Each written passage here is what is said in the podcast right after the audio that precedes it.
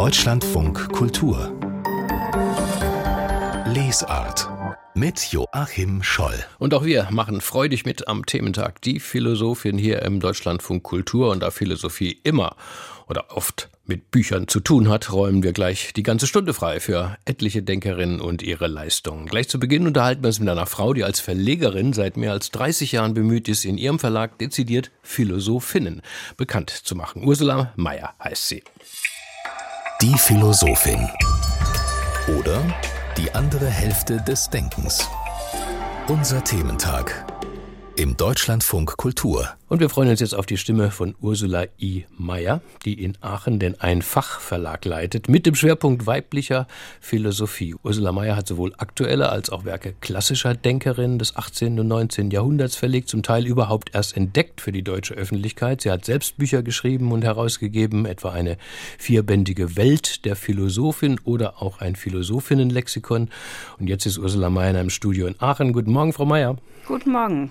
1989 haben Sie Ihren Verlag gegründet. Was hat Sie damals speziell an Philosophinnen interessiert? Wie sind Sie überhaupt darauf gekommen, so einen Verlag zu gründen, der diesen doch Schwerpunkt hat? Also ich muss sagen, es war ein Umweg. Wir wollten eigentlich Philosophie verständlich machen. Das war so die Ursprungsidee des Ganzen, daher auch der Name einfach und eben in dieser Doppelbedeutung mit einfach. Und das mit den Philosophinnen, das habe ich mir am Anfang vielleicht auch gar nicht so zugetraut, ich weiß es nicht.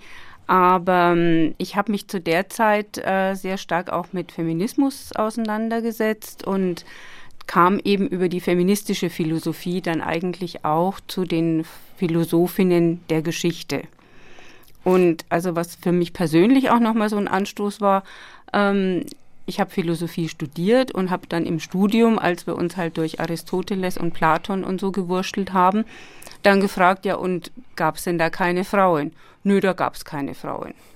Und dann, wie gesagt, eben der Einstieg über die feministische Philosophie. Und so bin ich dann eben auch so zu diesen historischen Frauenfiguren gekommen. Also wenn man, wenn man Ihr Philosophinnenlexikon in die Hand nimmt, Frau Mayer, dann ähm, ist es stupend, wie viele Philosophinnen es historisch gab. Und man fragt sich natürlich, warum sind die so wenig präsent? Warum wurden sie ja großteils auch wirklich richtig vergessen? Also ich denke, der Hauptgrund ist eben, dass Frauen ja keine akademische Ausbildung haben konnten bis zum Anfang des 20. Jahrhunderts und deshalb eben in diesem akademischen Kanon überhaupt nicht aufgetaucht sind. Der speist sich ja bis heute auch aus klassischen Texten aus der griechischen Antike oder der Aufklärung und da waren die Frauen eigentlich immer nur so nebenbei und Sie sind auch gerne mal dann nur so als Anhängsel eines Mannes runtergespielt worden, wobei man sagen muss, es war auch einfach eine riskante Sache für eine Frau, sich in diesen Kreisen gedanklich auch zu bewegen. Sie mussten da also immer mit harscher Kritik von Seiten der Männer rechnen. Deswegen haben einige sich vielleicht gedacht, hole ich doch gleich jemanden mit ins Boot, bevor ich was veröffentliche, dann wird es vielleicht ein bisschen abgefedert. Also zum Beispiel Anna Wheeler, die hat ja dann mit dem Thompson zusammen und so, oder auch die Harriet Taylor Mill, das war ja auch so ein Duo. Und da sind dann eben die Frauen auch gar nicht so benannt worden. Diese Bücher, die sind dann oft erstmal nur unter dem Namen des Mannes erschienen. Und erst heute kommt man dann drauf, welchen Anteil die Frauen da eigentlich gehabt haben. Weil Sie jetzt den Namen schon nennen, äh, Frau Meyer, Harriet Taylor Mill, über die haben Sie im aktuellen Programm Ihres Verlags ein Porträtbuch jetzt äh, im Programm. Ja. Ähm, wer, ist, wer ist diese Philosophin? Ähm, das war eine Engländerin, die ist aus dem 19. Jahrhundert und das war eine ganz, ja, wie soll man sagen, also eine ganz ungewöhnliche Person. Die ist sehr früh in so eine Zwangsehe gedrängt worden, was ja damals üblich war und war da drin aber sehr unglücklich und hat sich dann daraus gelöst und hat dann den John Stuart Mill kennengelernt und ja, es war so ein bisschen so eine Ménage à trois Geschichte. Also ihr Ehemann war wohl so damit einverstanden, wenn das so ein intellektueller Austausch zwischen denen bleibt. Und es ist ihr immer nachgesagt worden, sie hätte also mit dem Mill schon vor dem Tod ihres Mannes auch äh, in anderer Hinsicht was angefangen.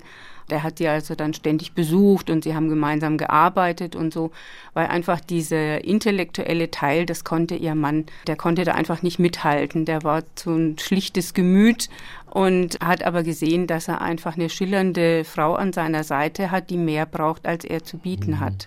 Also bei Harry Taylor Mill könnte man über den Nachnamen eventuell noch eine, eine, eine Brücke, eine Brücke schlagen. Ähm, es gibt ein weiteres Buch von Ihnen, Frau Meyer, über eine gewisse Johanna Charlotte Unzer. Der Name hat mir ja. auch gar nichts gesagt. Wer ist das denn? Ja, die Unzerin, wie sie äh, zu ihrer Zeit genannt wurde, das ist eine deutsche Philosophin aus dem 18. Jahrhundert, also so direkt Aufklärung. Die hat ein Buch geschrieben, speziell für Frauen, um denen die Philosophie zu erklären. Und das heißt Grundlegung einer Weltweisheit für das Frauenzimmer.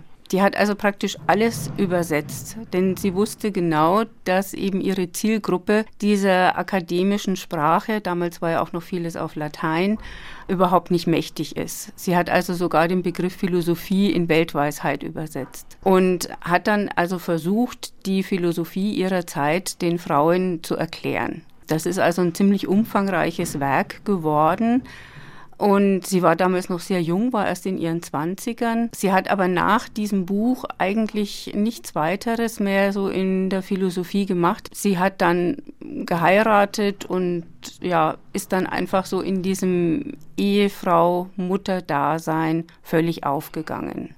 Jetzt haben Sie schon, Frau Meier, vorhin so diesen Mechanismus beschrieben, wie Frauen intellektuelle Frauen so aus dem Männerkanon äh, verdrängt wurden ähm, und dann eben oft auch vergessen. Aber oft wurden sie auch, und gibt, das ist auch noch ein Phänomen, ähm, schlicht als Philosophinnen nicht wahrgenommen. Hildegard von Bingen wäre so ein Beispiel. Ne? Die wird immer so als, als Kräuterweise äh, äh, überliefert oder Simone de Beauvoir, äh, die man fast immer nur lange als Romanautorin äh, gelesen und gesehen hat. Ja, also bei Frauen, dadurch, dass sie eben nicht so aus diesem rein akademischen kommen, ist die Zuordnung nicht so eindeutig. Also wenn man sich jetzt zum Beispiel so eine Lebensgeschichte anschaut wie bei Immanuel Kant, na, da, da ist halt nicht viel passiert. Der hat studiert, der hat dann nachher gelehrt und das ist ein sehr stringenter Lebenslauf. Und das haben die Frauen, die sind ja alle im, in der Philosophie Quereinsteigerinnen, die kommen alle entweder aus einem anderen Bereich und wollen dann eben dessen Grenzen überschreiten oder äh, sie stoßen sich einfach an Dingen in der Welt, die ihnen nicht passen und kommen auf die Art und Weise eben in die Philosophie. Und deshalb lässt sich auch diese Definition nicht so eindeutig ausmachen, wie das eben bei den meisten Männern ist. Ein anderer interessanter Fall ist Charlotte Perkins Gilman. Da bringen Sie jetzt gerade ein Buch von ihr raus, Social Ethics. Ähm, und diese Autorin könnte man als Autorin dieser feministischen Utopie Herland kennen, aber eben auch nicht als äh, Philosophin. Warum? Ja, also Gilman muss man sagen, also die war wirklich ein Multitalent. Also die hat einfach alles gekonnt. Also die war auch eine hervorragende Sprecherin. Die hat sogar Theaterstücke geschrieben, Gedichte sowieso. Das war früher einfach sehr viel üblicher. Aber jetzt nicht einfach nur so, die Welt ist schön oder so, sondern das waren also wirklich, ja, wie soll man sagen, um philosophische Themen Gedichte gerankt. Und sie kam auch im Prinzip mehr oder weniger ungebildet zur Philosophie, hat sich dann aus eigenem Antrieb immer wieder Menschen gesucht, mit denen sie sich darüber austauschen konnte und hat auf die Art und Weise ihr Wissen erweitert. Und das Buch Die Ethik für die Gesellschaft, also Social Ethics, das ist so ein bisschen, kann man sagen, so eine Zusammenfassung eigentlich ihrer gesamten Philosophie. Und wenn man das liest und vergleicht mit anderen Sozialethiken, sie hat es ja in einer Zeit geschrieben, also so etwa um die Jahrhundertwende, in einer Zeit, in der es relativ viele Sozialethiken gab. Und wenn man das vergleicht mit den Texten, die Männer verfasst haben, unterscheidet sie sich schon gewaltig, denn sie kommt eindeutig aus der Praxis. Sie führt den Weg von der Praxis in die Theorie und versucht nicht die Theorie runterzubrechen auf die Praxis, wie das in der philosophischen Ethik meistens der Fall ist. Frau Mayer, jetzt habe ich in diesen wenigen Minuten schon so viel gelernt über Philosophinnen, die mir vorher gar nicht sagten. Wie hat es denn eigentlich die deutsche Öffentlichkeit in den letzten 30 Jahren, seitdem es ihren Verlag gibt, wahrgenommen? Mittlerweile haben wir durch die Geschlechterdiskussion ja doch eine größere Wahrnehmung des Themas, immer auch von Philosophinnen, würde ich mal sagen. Spüren Sie dieses größere Interesse oder würden Sie sich da noch viel mehr wünschen? Ja, mehr wünscht man sich natürlich immer, immer das ja, klar. ist klar. Aber also ich muss sagen, ich kann eigentlich ein größeres Interesse in den letzten Jahren bei uns nicht verzeichnen. Es gab in den 90ern, also da war das Thema auch schon mal sehr en vogue und da ist nach meiner Einschätzung eigentlich mehr passiert. Und heute ist es so, also ich versuche ja mit unseren Büchern eben auch so diese Werke einfach stärker ins Bewusstsein zu holen. Denn so grundsätzlich denke ich mir, wir müssten einfach auf so eine gemeinsame Philosophiegeschichte hinsteuern. Im Moment gibt es halt die Philosophiegeschichte und die weibliche Philosophiegeschichte. Das sind halt zwei, ja, so ein bisschen getrennte Sphären und ich denke, das Endziel muss dann sein, eben, dass beide zusammenkommen. Aber dazu müssen wir natürlich versuchen, die Frauen stärker ins Bewusstsein zu holen und einfach mehr Teil der gesamten Philosophiegeschichte zu machen. Da sind die Männer einfach über die Jahrhunderte im Vorteil. Ursula Mayer, die Verlegerin des Einfachverlags, die Adresse für Philosophin aller Epochen. Vielen Dank Ihnen, Frau Mayer, für dieses Gespräch im Deutschlandfunk Kultur. Ich danke Ihnen. Bei unserem weiblich-philosophischen Thementag wollen wir auch den Nachwuchs keinesfalls ignorieren. Julia Eickmann hat für uns ganz junge Philosophinnen getroffen und gefragt, was sie über Philosophie so denken. Hören Sie mal, ist echt süß. Philosophie. Also Philosophie habe ich noch nie gehört, nee. Irgendein Mathe-Dingsbums. Äh, Philosophie, du denkst über was nach und so. Philo ist Freund und Sophia ist Wissen. Also insgesamt ist es dann Freundwissen. Es gibt äh, unterschiedliche Sachen, die Philosophen machen. Die fragen ja nicht nur über darüber nach, warum die Banane jetzt krumm ist. Ich weiß, dass ich nichts weiß. Hm.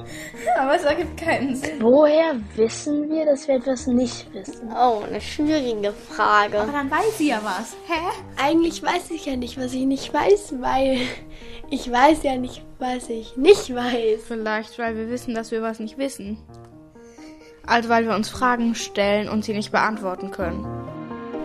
Ja, ich fände es ziemlich anstrengend, die ganze Zeit nur nachzudenken. Wenn ich denke, dann denke ich, dass ich denke. Weil ich bin auch so eine, ich kann mega viel in meinem Kopf abspeichern, aber wenn ich dann mal nachdenke, dann reichen zwei Stunden mir und danach habe ich, wenn ich dann über eine komische Frage nachdenke, habe ich einen Knoten im Kopf und kann mich auf nichts mehr konzentrieren. Philosophien. Wenn ich nichts wissen würde, dann würde ich vielleicht nicht sein. Und wenn ich was weiß, dann bin ich halt da.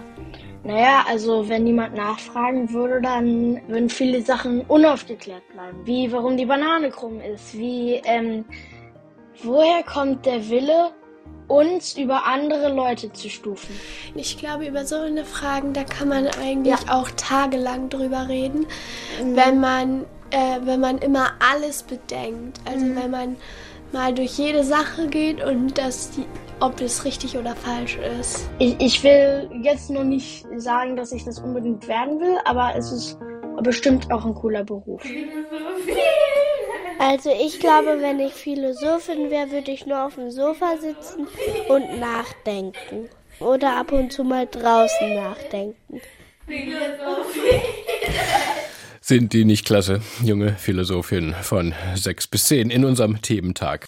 Deutschlandfunk Kultur Literaturtipps An einem Junisonntag am frühen Nachmittag wollte mein Vater meine Mutter umbringen. In ihrem Buch Die Scham erzählt die diesjährige Literaturnobelpreisträgerin Annie Ernaux von einem Streit der Eltern, der beinahe tödlich endet. An einem Junisonntag un dimanche de juin. Deutschlandfunk Kultur hat die Erzählung als Hörspiel inszeniert. Wir haben nie wieder über den Vorfall gesprochen. Erst viele Jahre später erinnert sich die längst erwachsene Annie Ernaux an den Vorfall. Jetzt erscheint es ihr wie der Auslöser eines lebenslangen Schamgefühls, das ihr, ihrer Familie und auch der Arbeiterklasse, aus der sie entstammt, zu eigen ist. Die Scham wurde für mich zu einer Seinsweise. Fast bemerkte ich sie gar nicht mehr. Sie war Teil meines Körpers geworden. Von nun an war unser ganzes Leben schambesetzt. Die Scham, ein Hörspiel nach dem Buch von Annie Ernaux, Regie und Bearbeitung Stefanie Höster, zu hören in der Rubrik Hörspiel auf deutschlandfunk kultur.de. Auf Arte läuft mittlerweile schon die dritte Staffel der Reihe Street Philosophy, eine Doku-Serie, in der auf lockere Art philosophische Fragen gestellt und diskutiert werden.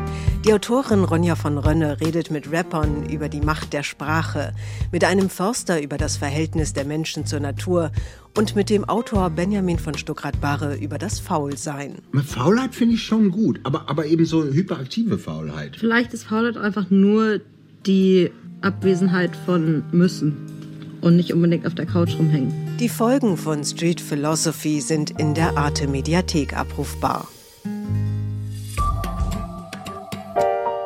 Die israelische Soziologin Eva Ilus schreibt in ihren Büchern über Emotionen und Beziehungen in einer kapitalistischen neoliberalen Gesellschaft. Ihre Bücher, wie zum Beispiel Warum Liebe wehtut oder Das Glücksdiktat, sind in Deutschland Bestseller. Am Samstag hält sie in Bonn einen Vortrag über das Subjekt. Der Mensch begann sich als Subjekt wahrzunehmen, so Eva Illus, als er sich selbst nicht mehr eins mit der Natur und seiner Umwelt begriff. Verbunden war mit diesem veränderten Selbstbewusstsein die Begierde auf das andere, das Bewusstwerden eines Verlangens. Eva Illus spricht am Samstag um 17.30 Uhr in der Bundeskunsthalle in Bonn über die Zukunft des Subjekts. Es moderiert die Autorin Anne Cotton. Deutschlandfunk Kultur Buchkritik und wir bleiben im Takt unseres Deutschlandfunk Kulturthementags über die Philosophin, wenn wir uns jetzt Vordenkerinnen widmen. So der Titel des Buches von Betty Hartmann und Carla Schriever über Physikerinnen und Philosophinnen durch die Jahrhunderte.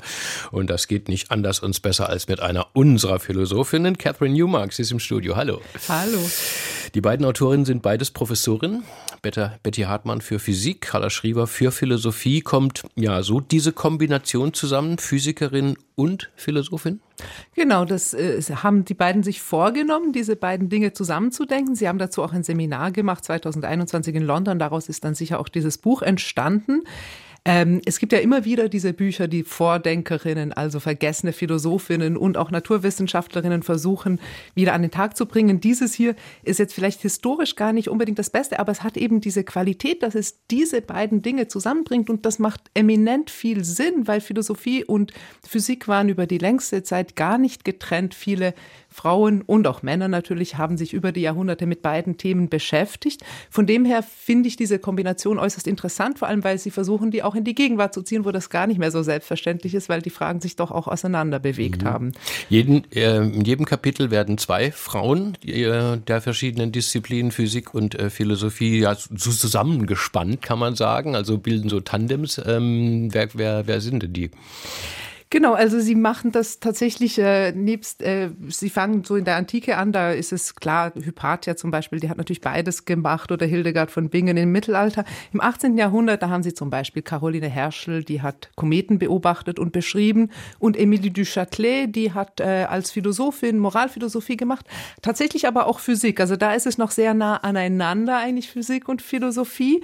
Dann gehen sie so weiter, schon sind sie recht schnell im 20. Jahrhundert. Also das Historische ist gar nicht so ausgiebig. Und im 20. Jahrhundert versuchen sie, wichtige Philosophinnen und äh, Physikerinnen zusammenzubringen, zum Beispiel aber tatsächlich auch im frühen 20. Jahrhundert gar nicht so bekannte, nämlich Anna Tumakin.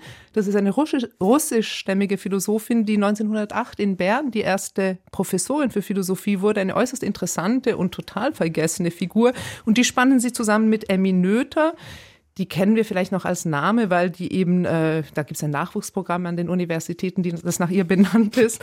Aber was sie genau gemacht hat, also was sie für die Mathemati mathematische Physik genau entwickelt hat und wie einflussreich sie war, das äh, war mir jetzt zum Beispiel nicht bekannt. Und dann, wenn man vielleicht nochmal den Sprung, es geht dann über Hannah Arendt und Lise Meitner, Nobelpreisträgerin oder Marie Curie und äh, Rosa Luxemburg, so in diese Frühphase. Und dann gehen sie weiter bis in die Gegenwart. Da wird dann zum Beispiel Judith Butler, die ja wirklich bedeutende Philosophin der Geschlechterdifferenz, zusammengespannt mit Donna Strickland, die einen Nobelpreis bekommen hat für ihre Arbeit mit Lasern. Hm. Also da geht es dann so sehr in die Gegenwart hinein. Was, was entsteht dann so an Erkenntnis, ähm, wenn man jetzt diese beiden Disziplinen und ihre Vertreter solcher Art miteinander in Beziehung setzt? Also die Erkenntnisse würde ich sozusagen positiv gesagt sagen, es, es, es zeigt sich, dass natürlich beide Fächer in einer eminenten Weise an Grundsatzfragen arbeiten und sei, also obwohl das sich auseinanderentwickelt hat, ist natürlich die philosophische Grundsatzfrage nach Gerechtigkeit oder Existenz oder dem Sein des Menschen in der Welt, ist in gewisser Weise verwandt der physikalischen Grundsatzfrage, wie funktioniert das hier alles? Und klar ist es immer nicht so einfach jetzt für diese, dieses Transdisziplinäre so aufeinander zu beziehen. Sie versuchen auch immer, ähm, so in einem Schlussabschnitt die beiden, Tan also die in Tandems beschriebenen Denkerinnen zusammenzubringen, zu sagen, was waren die Gemeinsamkeiten, was hätten sie miteinander besprochen, wenn sie sich getroffen hätten. Die meisten haben sich natürlich nie getroffen. Und ähm, das ist dann so ein bisschen gewollt, weil vor allem so im, im, im späten äh, 20. Jahrhundert ist dann die Gemeinsamkeit vielleicht doch recht weit auseinander. Also Gendertheorie und Laserforschung ist nicht genau das Gleiche. Wo es aber leider Gottes immer wieder so eine Gemeinsamkeit gibt, ist halt so die Erfahrung, Erfahrung von Ausgrenzung und Sexismus. Und das zeigen sie immer ganz schön. Also es gibt zum Beispiel Andrea Geest, die Physikerin, die als vierte Frau überhaupt den Nobelpreis bekommen hat für ihre Arbeit an schwarzen Löchern, die sie gleichzeitig gemacht hat mit einem männlichen Kollegen. Und dann können Sie zum Beispiel zeigen, die Wikipedia-Seite über dieses Phänomen dieser supermassiven schwarzen Löcher, die zeigt, äh, die, die geht eigentlich nur auf die männliche Forschung ein. Und das ist heute, also da reden wir jetzt von der ganz nahen Gegenwart. Also Sie können zeigen, dass diese Art von Ausgrenzung der weiblichen Forschung bis ins Heute reicht. Und das ist dann doch vielleicht auch so ein beunruhigender äh, Bestand, also ein beunruhigendes Fazit, was man dann auch aus diesem Buch ziehen kann. Mhm. Mein philosophisch-physikalische Texte sind nicht unbedingt die leichteste Kost. Ähm, kann das äh, auch so ein doch äh, kleines philosophisches Licht wie ich verstehen? Also das haben jetzt Sie gesagt. Also es, es ist tatsächlich so, die physikalischen Beschreibungen finde auch ich schwierig, fand sie aber interessant, weil ich tatsächlich viel über schwarze Löcher und über Laserstrahlen und so weiter gelernt habe. Die philosophischen fielen mir leichter. Sie sind auch ganz unterschiedlich geschrieben. Man merkt, dass es hier zwei Autoren Autorinnen am Werk sind. Wie man so schön sagt, ein Lektorat hätte dem Buch vielleicht auch gar nicht so schlecht getan. Das ist, es ist aber auf jeden Fall der Versuch, die Forschung und die Person zusammen darzustellen. Und ich würde sagen, man geht aus dem Buch heraus mit viel Anregung, auch wenn man nicht jedes letzte Detail der mathematischen Berechnung von Kometenbahnen verstanden hat. Ich hatte eine 5 in Physik. Dankeschön. Catherine Newmark, Sie haben uns das Buch von Betty Hartmann und Carla Schriever vorgestellt. Vordenkerin, Physikerin und Philosophin durch die Jahrhunderte, jetzt im Verlag Unrast e.V. veröffentlicht. 250 Seiten kosten 16 Euro alle Angaben. Auch die Besprechung von Catherine Newmark stellen wir online wie gewohnt unter www.deutschlandfunkkultur.de. Und wenn Sie auf unserer Website gehen, schauen Sie mal auf, auf unser Themenband. Haben wir nämlich extra für die Philosophin in der Audiothek gebastelt, in der die alle aktuellen Beiträge über den Tag hin einfließen. Die Philosophin oder die andere Hälfte des Denkens. Unser Thementag im Deutschlandfunk Kultur. Und jetzt nochmals ordentlich prominent mit einer der bekanntesten deutschen Schriftstellerinnen, Publizistin und studierte Philosophin ist sie auch noch. Und jetzt bei uns im Studio, Thea Dorn, willkommen. Einen schönen guten Morgen. Mittlerweile wissen es fast alle Lesenden, Frau Dorn, dass Sie Ihren Namen pseudonymisch aus T. Jo W. Adorno äh, geformt haben. Ähm, um im Rhythmus unseres Tages zu bleiben, musste es denn unbedingt damals ein Kerl sein? Hm, hätte ich mich Hanno Arendt nennen sollen. Naja, also ich bin in meinem Studium, also ich habe ja hier an der FU in Berlin im Wesentlichen studiert und dann war ich auch knapp fünf Jahre lang hier wissenschaftliche Mitarbeiterin. Also interessanterweise habe ich mich eigentlich, bin ich geprägt von den großen toten Männern. Also das fängt mit der Antike an, Aristoteles vor allem, Platon natürlich auch irgendwie und das geht dann eben bis Adorno. Äh, Philosophinnen habe ich kaum rezipiert. Also mhm. tatsächlich die einzige Hannah Arendt, mit der ich mich mhm. ernsthafter mhm. beschäftigt habe. Hätte ich Sie jetzt gleich gefragt, also Sie haben früh 19, 1990er Jahren studiert oder war damals überhaupt weibliche Philosophie, Philosophie akademisch irgendwie präsent? Naja, klar, der Feminismus an den Universitäten ging los. Das mhm. hielt ich aber alles für Quatsch. Ähm, wobei ich sagen muss, ich, dass ich bei der Philosophie dann doch knapp zehn Jahre geblieben bin, verdanke ich einer Frau, meiner Professorin Ursula Wolf, bei der ich dann den Abschluss gemacht habe, die hier in Berlin an der FU war und bei der ich auch Mitarbeiterin war, weil ich also die hatte einen, einen, einen grässlichen Ruf, das darf man, glaube ich, so sagen. Studenten, vor allem Studenten, rannten reihenweise mehr oder weniger heulend aus ihren Seminaren, weil sie den Eindruck die hatten, so streng, ja? die ist so streng. Und ich war vorher ein Semester in Wien und guckte mich um, wo ich studieren will und kam dann hier nach Berlin. Also dieser Ruf eilte ihr voraus und ich setzte mich, ich weiß noch genau, in ein Seminar. Dachte, Gott, ist das toll. Hier endlich mal werden diese ganzen männlichen Dummschwätze abgestellt. und zusammen, also Ursula Wolf hat überhaupt nichts mit feministischer Philosophie am Hut. Sie ist vor allem antike Expertin, hat viel Ethik, Moralphilosophie unterrichtet, Tierethik vor allem auch. Aber die hat einfach, also dieser männliche Bonus, der überhaupt nicht als Bonus wahrgenommen wurde, weil er der normale Umgangston war an der Uni, der kam bei ihr nicht vor. Und auf einmal passierte das Erstaunliche, dass diese Seminare von Studentinnen geprägt wurden. Ja, also deshalb äh, ambivalent. Meine, Sie, Sie, der äh, Theodor hätten auch bestimmt auch das Naturell zu so einer richtig reschen Philosophieprofessorin gehabt. Warum sind Sie es eigentlich nicht geworden? Äh, mir war relativ schnell klar, dass die akademische Philosophie, zumindest so wie sie heute oder beziehungsweise vor 30 Jahren betrieben wurde, dass das nicht meins ist. Also damit sind wir jetzt schon wahrscheinlich eher im inhaltlichen Gefilde. Die Philosophie ist nun mal eine Disziplin, die sich vorrangig, etwas salopp gesagt, an den Kopf wendet. Das ist rationales, klares Denken, analysieren. Und ich habe Zweifel, ob das als Weltbeschreibungsmethode alleine ausreicht. Und deshalb merkte ich, ich meine, meine tiefste Leidenschaft, Prägung davor war die Oper. Und in einer gewissen Weise könnte man etwas polemisch sagen, die Literatur ist das, was rauskommt, wenn Oper auf Philosophie trifft. Ich meine, literarisch haben Sie dann mit philosophischen Krimis begonnen, könnte man sagen. Inzwischen sind Sie aber ja beim Großroman angelangt, um es mal pathetisch zu formulieren. Die Unglückseligen hieß, äh, ist der über 500 Seiten stark und mit keinem geringeren Thema als Unsterblichkeit. Zuletzt haben Sie einen Briefroman äh, veröffentlicht, Trost. Äh, da ging es um Leben, Sterben, Einsamkeit während der Corona- Hochphase. Da ragt also doch aber auch sehr viel Philosophie in ihre Literatur. Geht das so Hand in Hand? Unbedingt. Also ich habe auch selber zu meinem Erstaunen eigentlich die Beobachtung gemacht, dass so vielleicht ja seit knapp zehn Jahren mich die Philosophie wieder viel mehr umtreibt, ähm, als sie das eine Weile lang getan hatte. Und das hat natürlich schon mit dem Problem zu tun. Ich glaube, dass wir gerade in einer Zeit leben, in der wir die Fragen danach was ist eigentlich der Mensch? Was ist das Leben? Ist es äh, diese technologische, technoide Verkürzung, die wir allenthalben erleben? Oder muss man Mensch sein nicht doch ganz anders definieren? Also wie gehen wir damit um, dass wir in dieser merkwürdigen Mischsituation sind, dass wir das Schicksal massiv eindämmen können mittlerweile und gleichzeitig immer noch Gelieferte sind? Ähm, und das ist schon auch wieder eine Stunde der Philosophie, wo man sagt, also einfach mal irgendwie eine lustige Geschichte fürs Amüsement erzählen, finde ich immer noch prima und habe ich auch gern. So, aber ich merke, es sind doch die großen Fragen und wenn man an den großen Fragen dran ist, hat man die Philosophie, glaube ich, fast zwangsläufig an der Hucke. Mhm. Das ging allen so, angefangen im 18. Also meine Goethe, Faust ist natürlich auch irgendwie ein philosophisches Theaterstück. Das ist Literatur, Literatur, aber auch Philosophie. Und deshalb, glaube ich, kommt man, wenn man es wirklich auf die großen Fragen der menschlichen Existenz will, um die Philosophie gar nicht rum. Mhm. Ich meine, wie würden Sie das äh, generell einschätzen? Also dieses Verhältnis äh, Literatur, Philosophie hat sich auch vor allem im modernen Roman ganz stark äh, äh, ausgeprägt, so in der klassischen Moderne, also Thomas Mann, Robert Musil, ähm, Hermann Broch. Da wird die Philosophie öfter integriert, formal, manchmal halb essayistisch, so bei den Österreichern war das ganz stark. Oder denkt man Thomas Mann im Zauberberg, die Dialoge zwischen Nafta und Settembrin über Aufklärung und den Gottesstaat. Ist das eigentlich ähm, noch so in der neueren Literatur zu beobachten, so dieser intellektuell-philosophische Einschlag? Uff, das, ist keine leichte Frage, weil also man mhm. müsste, glaube ich, erstmal noch ein bisschen sortieren. Also es gibt ja ganz verschiedene Formen des, der Beziehung zwischen Literatur und Philosophie. Sie haben jetzt ein paar Beispiele genannt. Also eben zum Beispiel in Thomas Mann, der in der Tat hochphilosophische Diskurse, die dann allerdings natürlich auch einen gewissen ironischen Twist, also man könnte auch sagen, er führt uns möchte gern Meisterdenker vor im Zauberberg, die vielleicht so meisterdenkerig gar nicht sind.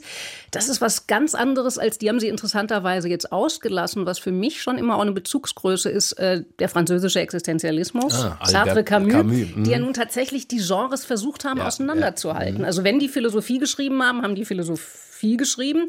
Und wenn die Dramen oder äh, Erzählungen oder Romane geschrieben haben, Camus und Sartre, haben sie das gemacht. Ähm, und das ist eigentlich, also das finde ich ist interessant, warum die das versucht haben, auseinanderzuhalten, weil natürlich auch immer eine Gefahr besteht.